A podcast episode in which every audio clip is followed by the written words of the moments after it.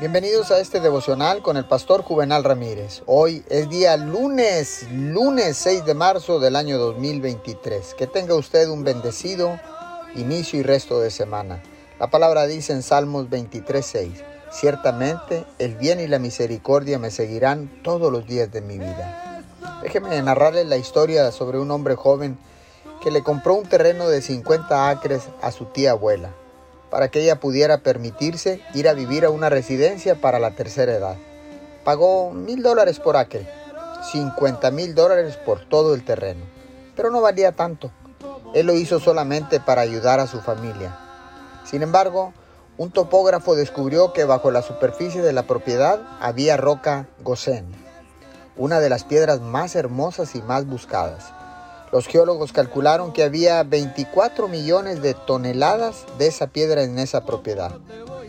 Se vendía a 100 dólares la tonelada, lo que significaba que la piedra que había en su terreno valía más de 2 mil millones de dólares. ¿Quién dice que usted nunca podrá tener una linda casa? ¿Quién dice que usted nunca podrá hacer ese viaje misionero? ¿Quién dice que usted nunca podrá mandar a sus hijos a la universidad? ¿Quién dice que no podrá emprender ese negocio?